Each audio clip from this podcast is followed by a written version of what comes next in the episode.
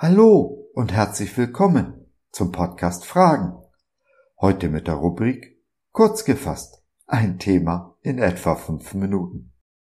Ich bin Gottes Stammtischphilosoph und freue mich sehr, dass du dich reingeklickt hast. Schön, dass du dabei bist. Es gibt so viel Unbarmherzigkeit auf dieser Welt. Diese ganze Welt scheint unbarmherzig zu sein. Leider auch oft die Welt der Christen.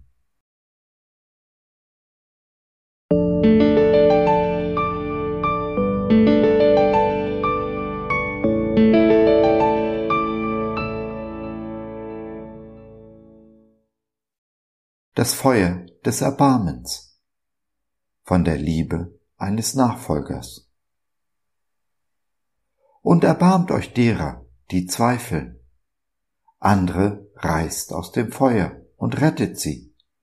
Anderer erbarmt euch in Furcht, wenn ihr auch das Gewand hasst, das befleckt ist vom Fleisch. Judas, die Verse 22 und 23.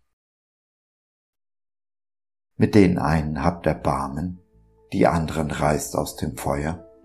Wie denn nun, Judas? Nun, wenn Klein Sven auf die Straße rennt und ein Auto kommt, wirst du ihm kaum gut zureden. Er möge doch bitte wieder zurück auf den Bürgersteig kommen. Nein, du wirst ihn an Kragen packen und zu dir zurückziehen, ihn aus dem Feuer reißen.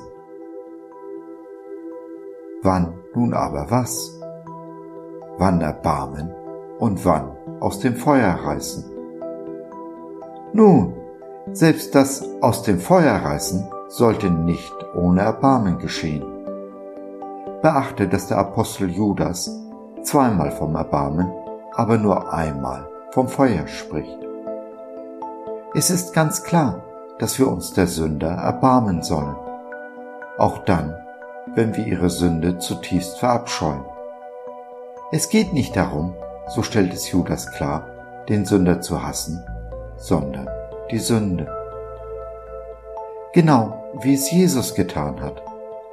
Er hat sich nicht davor gescheut, einen Zöllner, den meistgehassten Sünder seiner Zeit, zu seinem Freund zu machen. Und einen Dieb, dessen Füße er sogar dann noch wusch, als er genau wusste, dieser würde ihn für 30 Silberlinge an seine Henker verraten. Das ist die Liebe und das Erbarmen, welches Jesus uns vorgelebt hat. Und wir als seine Nachfolger? Wir reagieren oft mit Unverständnis und mangelndem Erbarmen auf die Sünden der anderen, wobei wir die unseren unter dem Mantel der Gerechtigkeit verdecken. Wem viel vergeben ist, liebt viel, wem aber wenig vergeben ist, liebt wenig, sagt Jesus zum Pharisäer Simon in Bezug auf die Sünderin, die ihm die Füße wusch und salbte. Diese namenlose Sünderin war sich der Größe der Vergebung, die sie erfahren hatte, voll bewusst. In der Folge hatte sie eine Liebe gezeigt, die jedes ihrer Zeit angemessene Verhalten weit übertraf. Simon hingegen brachte Jesus nicht einmal die einfachsten Regeln der Höflichkeit entgegen.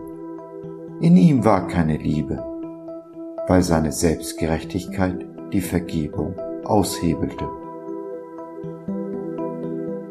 Ob jemand die Vergebung Jesu angenommen hat, er also ein Nachfolger Jesu ist, nicht ein bloßer Christ, erkennt man an der Liebe und dem Erbarmen, das er hat für seinen Nächsten, vor allem aber mit dem Sünder.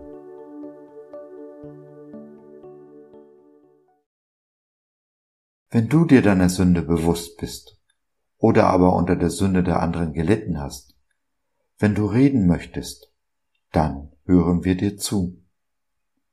Gerne gehen wir die zweite Meile mit dir. Nimm doch Kontakt mit uns auf oder nutze unser Info- und Seelsorgetelefon www.gott.biz Glaube von seiner besten Seite.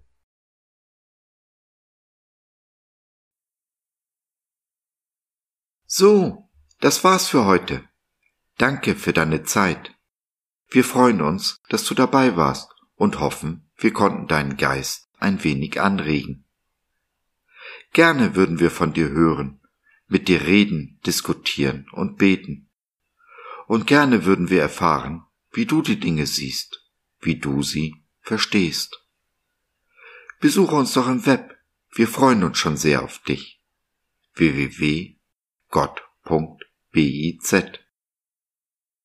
Bis dahin alles Liebe, dein Josef.